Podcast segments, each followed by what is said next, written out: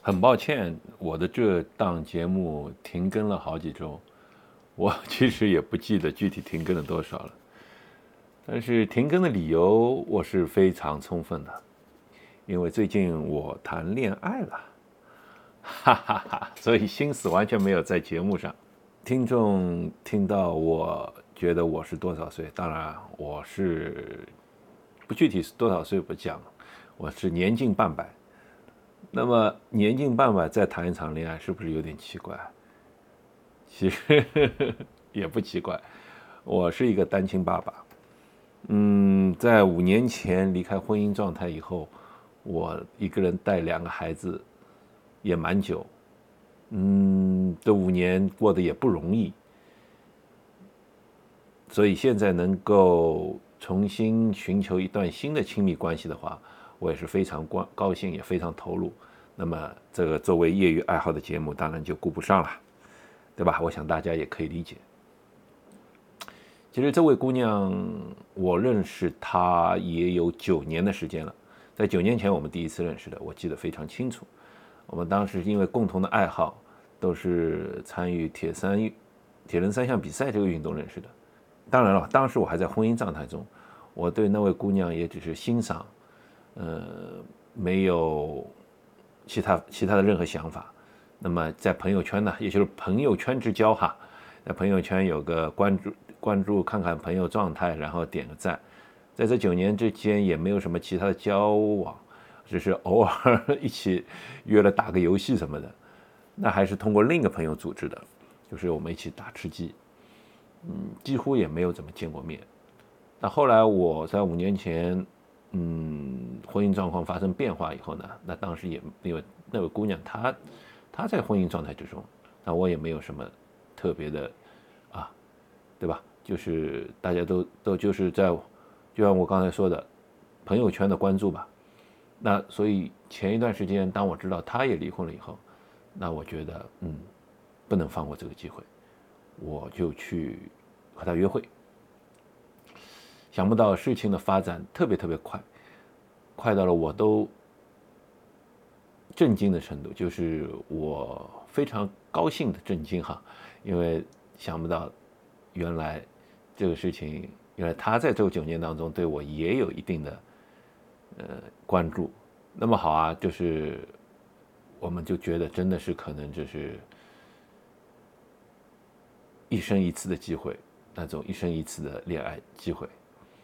嗯，我在朋友圈前一段时间也提也写了几句话，我是这么写的：有部日剧呢叫《倒数第二次恋爱》，其实其实讲的就是呃一对中年人的恋爱故事，其中男的是五十岁，女的是四十四岁和四十五岁左右。他们的主题就是，他为什么叫这个名字呢？就是因为人生啊是一场和自己的恋爱，所以这是一个终身持续的恋爱。那么呢？中年以后呢，他们就要开始，如果开始恋爱，就是人生倒数第二次恋爱，这是他和其他人的恋爱。但是从我来说啊，我他们弱爆了，这条人生路啊是不可能走回头的，每一个时刻都是现在。如果能做好现在，那哪里需要考虑什么未来呢？这是我人生最后一场恋爱，所以我一定全力以赴，不留遗憾。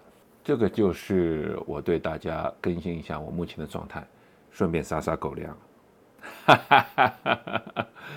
因为我跟呃这个姑娘已经认识九年了嘛，我们的朋友圈其实还有不少交集，我们两个在朋友圈里互动，大撒狗粮，已经炸出了无数默默窥屏党，可能也厌烦了，可能也让很多人厌烦了，从此把我拉黑，我也不知道，但是我很开心啊，我忍不住啊。我就是要做啊！你们拿我怎么样？最多把我拉黑，对吧？前面几一集留学故事啊，我讲到了留学生当中的一些恋爱八卦。当然，我也是有点点到为止，因为这个事情也不能讲得太细。第一，讲太细呢，对人家隐私我觉得也不是很好。那我只能讲一些嗯比较普通的东西。那其次呢，我也不能不能那个呃讲太多，嗯，因为太多的话。万一被其他人知道的话，这对别人的隐私是一种蛮大的伤害，对吧？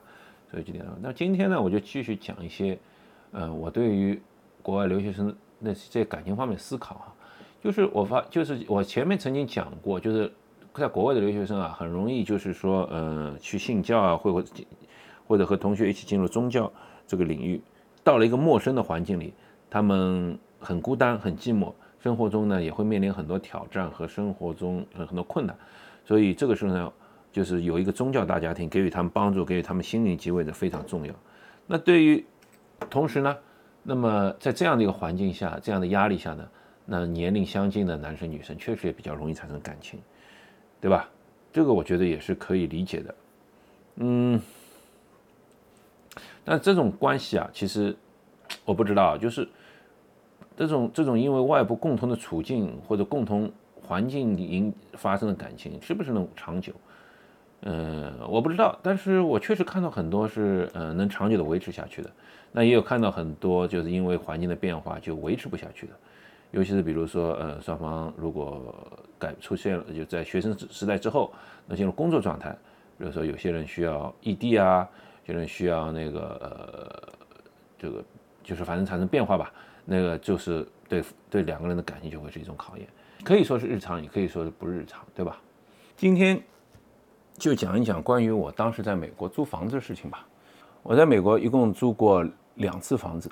第一次呢，就是呃刚去学校的时候，我们首先我就像我以前说过的，在 orientation 的时候，我们是住在学生宿舍里。但是学生宿舍不能长久住下去，开学了以后呢，就要还给那些大学生。我们研究生不允许住在宿舍里的，所以我们就必须去找房子。在当时找房子，我们作为一个外国学生嘛，有两个渠道找房子。一个是通过，嗯，房房房屋中介，房屋中介可以给我们找到合适的房子。第二个呢，就是说，呃，就是找那些留学生介绍，嗯，或者说是，嗯，通过其他渠道，朋友介绍啊，什么找到那个呃其他人合租。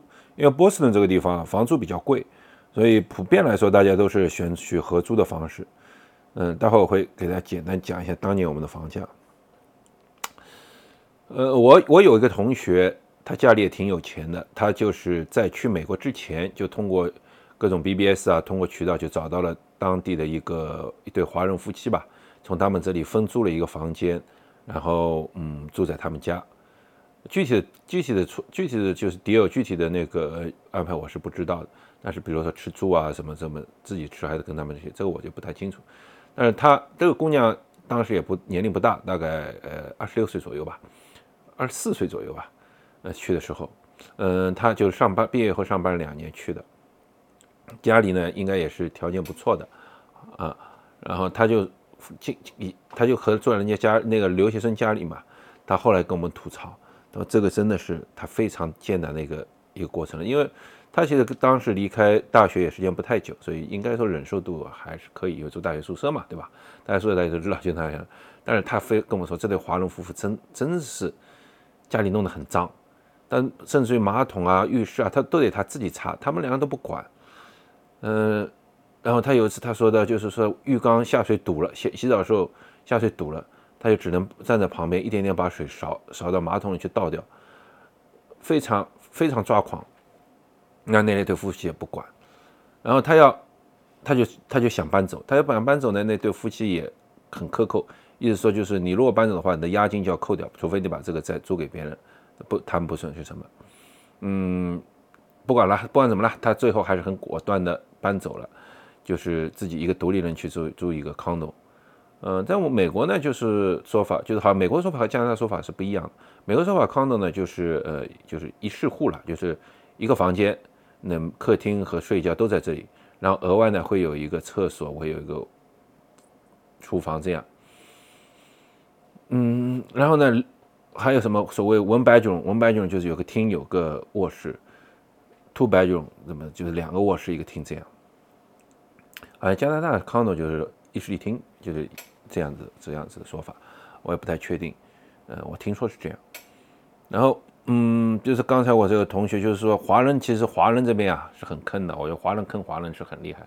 我有这个这种体验，就是我不是租房子嘛，那我就会看很多很多房子。我看的所有房子里面哈，我觉得美国人住的房子就是这些房子啊，他们是乱，乱而不脏，就是乱是乱的嘞，就是我去看我就昏过去了，就吓死了。那个这个被子是永远是乱的，然后鞋子嘛，床上也有，地上也有，嗯，窗窗帘嘛也不大开窗，老美不太在乎阳光这些东西，大开窗乱得很。但是他们房间不脏的，就是干干净净的，嗯，据说有些衣服到处乱扔，就是乱得很呐。那我进华人的房间，那真是我是窒息了，不是不是不是昏过去，已经窒息了，脏是脏的嘞。我走，我走走过去，走走向厨房就会踩到这种粘粘蟑螂的胶或者粘老鼠的胶。这个厨房之油腻啊，我作为一个中国人都受不了。我觉得房东能把这个房子租给他们，绝对是不敢来看的。这可能房子油腻，然后房间里呢简陋而脏，就只能用脏来形容，不不擦洗的。嗯，我看到这种房子，我真的是中介都跟我说了，这个房子肯定要要花很多的钱来来重新维修一下。我维护一下才能才能做人，知道我也看不到那种脏法。这个确实，我们很多中国人在外面是不太注意这个保持环境、保持这房子房子整洁的。就后来我和一个我的女同学合租一套公寓，那我必须吐槽，我这个人其实还蛮爱爱干净的。我保持了整个房房间呃，本个保持房房间还是比较干净的。那个后来这个这位女同学也是。他是他是每到碰到重要的时间的时候，他会去打扫的。平时不重要时间，这个冰箱里啊，或什么那个，或者厨房那个，啊，我也是挺害怕的。哎，不过嘛，就是说男人嘛，总归会对女生稍微容忍一点，所以他不擦，我也不是很介意。但是我我是会去会去这样擦的。嗯，至于至于说到租房哈。租房其实也没什么，因为当时我们是住在大学里，就是能选的话，尽量一嘛就离学校近，二嘛就是离地铁近，呃，看各种房子。那当时，当时我的同学有些比较有钱的，他们会把整个家带过去的，他们就会租那些 two bedroom，就是两个卧室嘛，一个厅那种，这种房子就比较贵。呃，印象当中那时候是接近接近两千块美金一个月。我这种，我和我同学，我和那个同学租的一个两室户，其实他是不带厅的。它只是一个两室，呃，东西呢有个小过道，在过道呢这边可以放一个小桌子，那就勉强算个厅吧。这个其实也是一种嗯比较划算的。后来我跟他租了租了那个地方，但是这个两个房间嘛，其中一个朝向好一点，是朝着外面的那个可以看到外面的风光。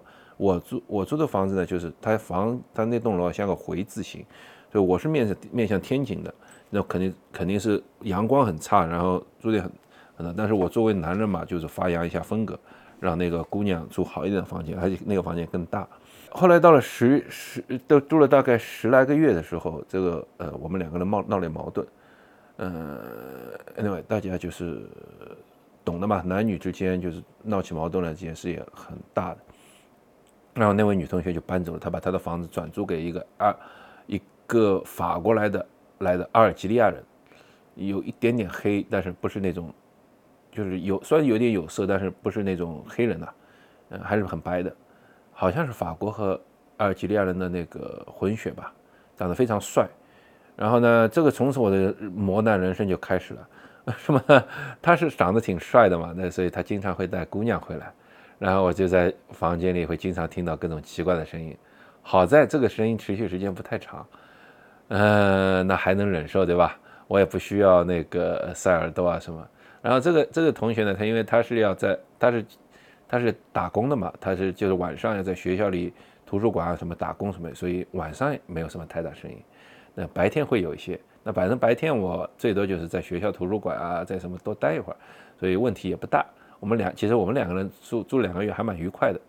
呃，就是只是他比较穷，那个房租呢给的不是很及时，经常是我问他收了钱，然后再去。找他几次收了钱，拿到钱了再去交给，再去写张支票给房东。我还记得有一次，我正在房间里做作业，他还来跟我说了，他嘿拿本杂志给我看，哎，你看这个女的，这个女的，我说怎么回事啊？他就是我前两天带回来的呀，然后很得意的跟我说这些事情，然后好像还，我现在已经记不太清楚了，好像他还意思拉着我一起去酒吧泡妞什么的。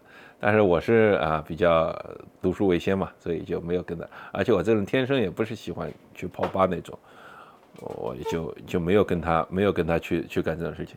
但是后来我们这两三个月的这个呃同住的旅程结束以后，我觉得还是这房子当年看在女同学面上，我是让出了那个好房间，但我这个就还是住的挺憋屈的，房间又小，又没有阳光，又没有什么，呃，而且我和人家合租嘛，我总觉得，嗯，人家老是带姑娘回来，不不太舒服，我又没有，对吧？呃，那个同学其实还跟我说，他说，哎，我们两个人住的蛮愉快的，我们要不要租下去？因为那套房间，那个两个卧室那套房间，我印象当中大概是一千块上下吧，一千一好像。所以每个人分担大概五百到六百块钱左右，不是特别贵，还可以。但我跟他说不行不行，我我我要我去另外租房子去了，就就搬走了。然后呢，我也去租了一个 condo，那个 condo 我就住得很舒适了。嗯，它的它外面是对着像停车场或者呃这样一个地方，呃，然后阳光很好，每天阳光都特别好。然后我还我除了那个房间以外呢，我还有一个单独的厨房、单独的卫生间，呃，还外面还有一个小过道。过道带壁橱，什么都有，所以我一个人住是非常舒适的。唯一的不好的地方呢，就是因为阳光太好了，到夏天非常非常热。那那你那波士顿的那个地方呢，都很老的嘛，就是它的房子都是两百来年或怎么样，一百来年这种房子，嗯，装不了空调，然后房东也，而且装空调也太贵了，房东不给我们装空调的。呃，所以我就问同学，正好我那个呃 L 同学，他有一个。窗式空调就是那种什么样的？它就旁边像有块，就是美国不是都是那种上推下推的窗吗？大家电影看到过，所以就把窗推起来点，然后呢把这个空调放进去，它旁边有两块挡板，一拉开，这样就把窗遮住了，然后再把它卡住，这样就以最简单的方式你可以享受空调了。这空调很吵，就是那种窗式空调，就老式窗式空调很吵的。但是呢，不管怎么样，夏天有这个我就舒服多了嘛，对吧？但是好好，我也就用了一年夏天，后来我就回来了。这个空调我好像又送给其他同学了，我还是很怀念那个 condo 的。那个 condo 就是说说呢，就是呃，我会我放了一个沙发床，这平时呢就竖起来，如果有同学来要玩的话呢，我把它竖起来，它就变成一个沙发，大家可以坐。晚上嘛就放开，就是一个一个床，呃，虽然不大，但是住的还是蛮温馨的。我有时候桌上桌上的放电脑，对吧？我也没电视什么的，那那那那个租房子也不需要这些东西，有电脑就可以了。我就没事情，在国内 FTP 上下载了很多电影、韩剧。那时候看着韩剧的《浪漫满屋》，我有时候回家就是超市买点青菜、买点肉、买点买点馄饨皮，或者啪啪啪一剁剁馅以后，呃呃调个馅，就一边看剧呢，一边包馄饨。包好馄饨以后，自己下碗馄饨吃，那还真是 蛮快乐的人生。说到租房子嘛，就不得不说到家具是这件事情。我记得我 第一年到波士顿的时候，还是很幸很很幸很很幸运的。为什么呢？就是那时候还法律还没规定大家不许乱扔垃圾，然后呃，所以大家都会把一些旧家具啊，因为美国处理旧家具很麻烦的，呃，照说是应该有专门的处理渠道，但是学生可能就不太在意，到时候把那些床啊、沙发啊什么都朝街上扔。那我们就开始了快乐的捡垃圾生活。我当时和当时我还是和女同学合租嘛，就就就一起把那个拉了几个床啊、床垫啊，还很有些是很好的床垫，看上去是很不错的，然后把它拉回家里来。学生嘛也没什么太大讲究，什么桌啊什么都都是都是拉来的。快乐捡捡垃圾时间，我们捡了好多东西了，真的把 把这个房间都装饰起来了，还有那种躺椅呀、沙发啊。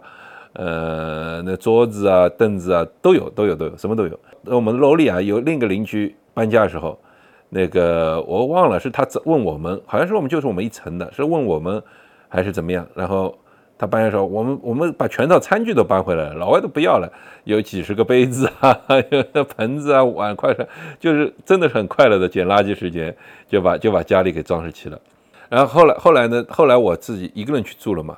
这第二年，第二年不知道为什么，据说是因为法律关系什么，就街上的、街上的、街上的旧家具找不到了一个，哎呀，就是还还花，还还还得自己去，有些东西还自己去家具店买，或者同学之间分一分。有些人说，哎，这个我多了，或者不要了，给你吧，然后就去扛回来。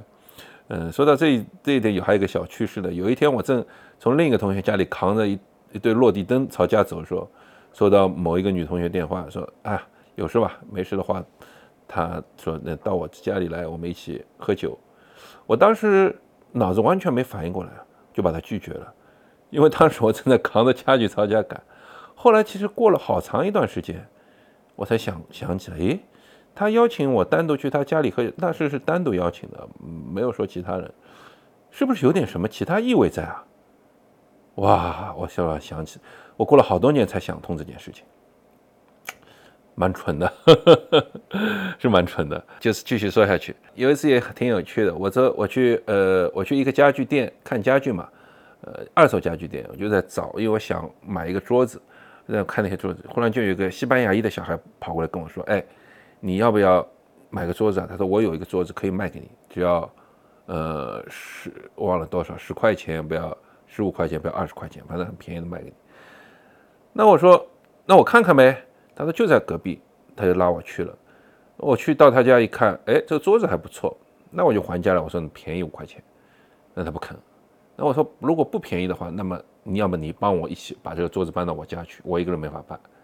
啊，他他小伙子小伙子也同意了，然后就花了钱跟这个西班牙调。这个小伙子很很年轻的，就是我说是小伙子啊，其实就是十几岁的那种小孩子嘛。就老外有时候也是这样，就小孩子呢，他那个呃，出来自己就是卖东西啊什么，给他们一些那个自己就就卖了以后赚的钱就他们自己。呃，我们记记得我记得当时我们住的区是和呃西班牙裔的区是差了不远的，所以可能就可能就是呃就经常会碰到他们。然后后来其实，在在那个呃在我们北美嘛那个时候，大家知道搬家公司很贵的。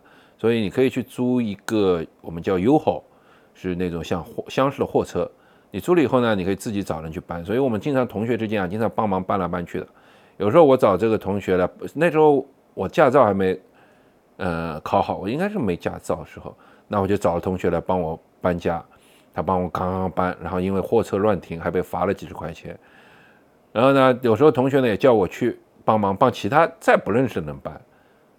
那很巧啊，有一次。他找我去去哈佛大学帮一，我有没有讲过这个故事啊？不管了。那个他有时找我找我去去那个哈佛同学哈佛大学帮一个新来的那个女生一个 MBA 去搬家。我当时那边看，哎，我认识嘛？怎么会认识呢？就是以前我们在网上聊过的，因为那时候他在国内读书，想考哈佛。那我不是说过，我以前在那个某个嗯，就出国论坛上还蛮有名的，因为我以前标注过一些。分享过这个出国经验啊、考试经验啊什么，所以他就私信给我，我们还聊过以后，聊过一些关于申请大学的事情。他还曾经把他发给发的 essay 写的那文章来了，请我请我看看的。呃，我我看，哎，是他嘛？然后我们就聊聊了几句。那时候我们那时候就是他们哈佛大学就很好了，每个研究生都有自己的专门的宿舍，就就我们就帮他搬了床啊，那个我就是我同学嘛，也有个不要的那种刷花床的床，就送给他。嗯，学生之间就这样送来，就搬来搬去哈，就搬来。我还跟他的宿友开玩笑呢，说我们是从加拿大来的搬家公司，我们是来给他家搬床的。呃，随便聊了几句，但后来也没有什么太大的接触。那那个同学也是很不错的，很厉害的，就是，呃，他是得到了全额奖学金，就是哈，是包括了哈佛两年学费和生活费用，但是就要求他回到香港去工作。这个故事我应该曾经讲过，所以就不重复讲了。嗯，说到说到说到那个说到那个看房子啊，我有时候也也也看到一些很有趣的房子。那时候曾经有一套房子我去看，这是属于什么呢？是属于一套半地下室，呃，就是一半在地下室，一半一半在地下，一半在地上的，相当这种房子在波士顿蛮多的，也相当便宜的，装潢的很好的。他那个呃房东啊，也是一个风貌犹存的那个中年妇女，就给我们在给我在介绍什么什么。这套房子我现在还印象深刻，因为我确确实觉得它装饰蛮好的，啊，绝对不是因为女房东哈，那个呃，但只是因为它这个房子啊离地铁站比较远，要走好长一段时间，然后到了地铁站以后呢还得走，还得坐一小阵才能到学校，我就没租。那套房子还是蛮划算的，呃，这个是这个是其中一个租房故事。我曾经碰到过，呃，华裔的这种，这这种这种嗯，就租房中介嘛。也碰到过一个德克萨斯州的来的租房中介，这口音啊，这各不一样。我在在中国大家可能不在意啊，听不出来。到了美国那边一听就听出来了。那个德克萨斯州，德克萨斯州讲起话来就有点大舌头，含就有点含混，就是有声音有点含在嘴里，有点大舌头那种。啊，听着好，我就问哎，你是不是从德州来的？他说哎，是是是是。然后我们就聊了几句，他还夸奖我英语说得好，因为我是跟他一边走一边聊天嘛。说到我英语，我我最得意的一件事哈，最最得意是什么呢？就是有一次就是放暑假的时候嘛，我去那个西部的 Yosemite 优胜美地玩。那么 Yosemite 玩的时候呢，就是坐坐那些呃，就这里面就是坐那些像里面的巴士嘛，公交车一样，就从一个景点到一个景点。因为美国的美国的这个国国家公园太大了。那么坐到后面呢，就是就只剩下我了嘛，就大家一个景点一个景点，我就跟这个巴士司机聊天。那巴士司机呢就告诉我，他以前他平时啊是开校车的，他的学暑假里不是放假了嘛，校车不开了，他就跑到这国家公园来打工赚钱。然后跟他聊的时候，他就问：“哎，你是不是波士顿来的？”我说：“哎，是的呀，你怎么知道啊？”他说：“我听你口音听出来的。”啊，那当时我非常得意，非常开心。我想不到我连啊英语好到连口音都带上了，哈哈哈人家一听我就是波士顿口音，嗲的。大家可以可其实看到很多美剧了嘛，就是呃不管租房子啊，这房子情况，其实都是美剧里都可以看到，其实和现实生活中也差不多。其实唯一呢，就是我们波士顿地区啊，就是呃雪很大。然后我是以在中国的时候没住过北方哈，就是从波士顿住过了以后才知道，那个果然北方人是比南方人更不抗冻，因为一到冬冬天这个日暖气开的是你可以在房间里裸奔都觉得热的程度，必须开窗放冷气进来才能平衡。这个也对我来说也是非常有趣的体验。然后然后呢，据说就是说呃呃我们大楼管理员嘛，就是每年到圣诞节或过年的时候得给他点小费。不然的话，就是说啊，对你这边都是不好的。那这是我们住公寓的人的做法。就据说有很多住在那些留学生的那些别呃，就是那种 house 里面、独栋别墅里面，听有些同学说，就是那些房间非常冷，因为那些房东那些中国人啊，太太抠门了。不一定中国人啊，反正估计亚洲人吧。呃，我们不能说中国人，就是太抠门了，会把房间温度调得很低，然后他们在房间里冻死了。这个我们住在公寓的就从来没有没有碰到过这种情况，就绝对是热死了。就是虽然我们同学很多，但是贫富分化也很厉害。像我这种人呢，就一般来说和人家是合租或者租个小小的房。那我们也有些同学就是比较有钱了，就是直接就尤其是带家庭去的，就直接租个大房子，买辆车，这种也是更常规的。像我前面说的，离学校最近的，我有认识一个，嗯，像台湾的是银行家的儿子。但很可惜，这跟我们关系不错的，他是一个很好人。但很可惜，过了三三四个月，读了三四个月以后，他好像就被爸他爸叫回去继承家产去了，怎么样？他那时候离学校最近的房子，他大概是一千六百块钱，一千七百块钱，就是一一一间房，一室一厅，就住离学校非常非常近。然后这栋楼里也是包含健身房啊，什么很齐全。那如果住得远一点，像我说的，我有外国同学，一千六七百块钱，那就可以住住也很不错的，但是离学校就远了，两室一厅。